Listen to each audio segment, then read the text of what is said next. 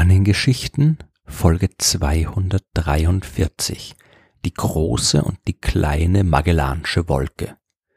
Wenn wir nachts zum Himmel schauen, dann sehen wir dort, gutes Wetter vorausgesetzt, vor allem Sterne. Es kann auch der ein oder andere Planet dabei sein, vielleicht auch die Raumstation und ein paar Satelliten. Mit ein bisschen Glück ist auch ein Komet zu sehen, aber für alles andere braucht man eigentlich schon optische Instrumente wie Ferngläser oder Teleskope.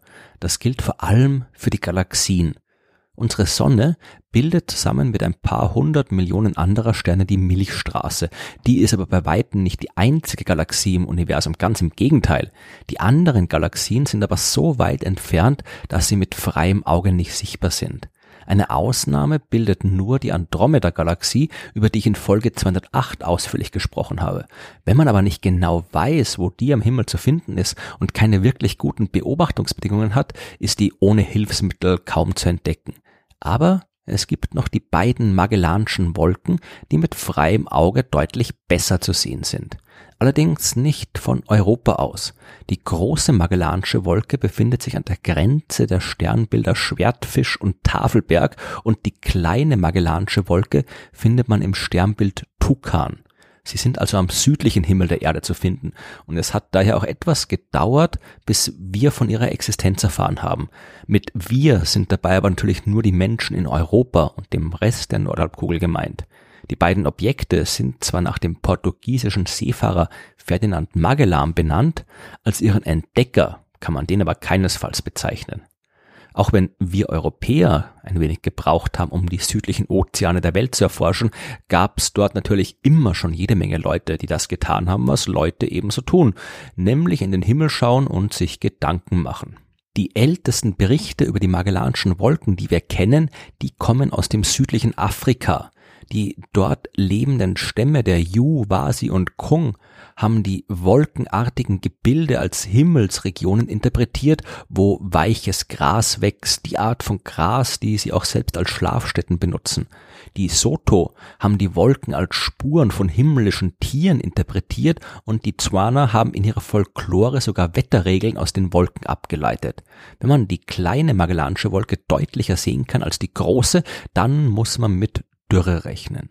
Der australische Aborigine-Stamm der Adnyamatana hat die beiden Wolken als eine Art göttliche Gesetzeshüte angesehen, die ein Feuer entzündet haben und auf dessen Funken in den Himmel gereist sind, um von dort aus über die Menschen zu wachen.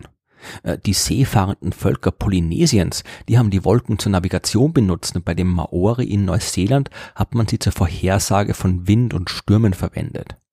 Die erste Erwähnung der Wolken im Westen, die stammt vom persischen Astronom Al-Sufi, der im Jahr 964 geschrieben hat, dass sie von Persien aus nicht sichtbar seien, aber andere von ihrer Existenz berichtet haben. Die ersten Europäer, die von den Wolken erzählt haben, waren die italienischen Entdecker und Historiker Pietro Martire d'Anghiera und Andrea Corsali im 15. Jahrhundert und dann erst kam der italienische Forscher Antonio Pigafetta, der zu Beginn des 16. Jahrhunderts mit Ferdinand Magellan die Welt umrundet hat und als einer der wenigen diese erste Weltumsegelung auch überlebt und dann von den beiden Wolken am Südhimmel berichtet hat.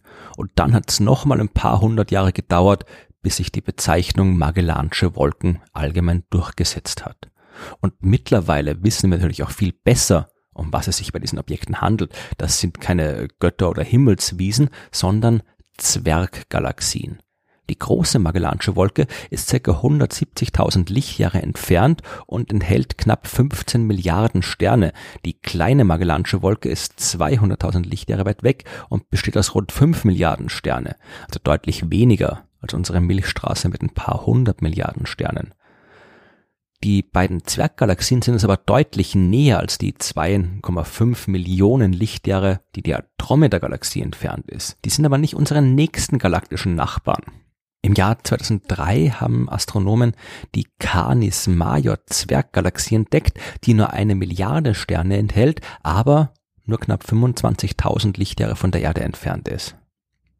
Und was Galaxien angeht, ist die Bezeichnung Zwerggalaxie für die beiden Magellanischen Wolken durchaus angemessen. Unsere Milchstraße misst von einem Ende zum anderen ungefähr 100.000 Lichtjahre, bei den Magellanischen Wolken sind es 14.000 bzw. 7.000 Lichtjahre. In beiden Galaxien findet man auch viel Staub und Gas, verhältnismäßig mehr als zum Beispiel in der Milchstraße. Und deswegen entstehen dort auch viele Sterne ebenfalls mehr bei uns, weil die entstehen ja aus Staub und Gas. 1963 haben Astronomen eine Brücke aus Wasserstoffwolken und einzelnen Sternen gefunden, die die beiden Wolken verbindet.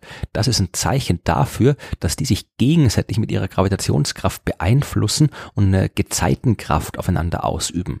Dadurch wird das Gas aus den Galaxien gerissen und im Lauf der Zeit hat sich diese Magellansche Brücke gebildet. Die Magellansche Brücke darf man aber nicht mit dem Magellanschen Strom verwechseln. Das wiederum ist eine Brücke, die beide Wolken mit der Milchstraße verbindet. Die besteht aus sogenannten Hochgeschwindigkeitswolken, also Wolken aus Wasserstoff, die sich, wie der Name schon andeutet, sehr schnell bewegen. Schneller als man es erwarten würde, äh, wenn sie Teil unserer Milchstraße wären, beziehungsweise nur durch deren Gravitationskraft beeinflusst würden. Wo die genau herkommen und warum die so schnell sind, das weiß man noch nicht. Man geht aber davon aus, dass auch sie durch die Gezeitenkraft zwischen Milchstraße und Magellanischen Wolken entstanden sind. Es kann auch sein, dass die Wolken Reste früherer Kollisionen zwischen den Magellanischen Wolken und der Milchstraße sind. So eine galaktische Kollision ist ja keine Kollision im eigentlichen Sinn. Dabei stößt nichts zusammen. Die beiden Objekte durchdringen sich, können dabei aber Gas und Sterne aus der jeweils anderen Galaxie herausreißen. Und das könnte bei den Magellanischen Wolken passiert sein.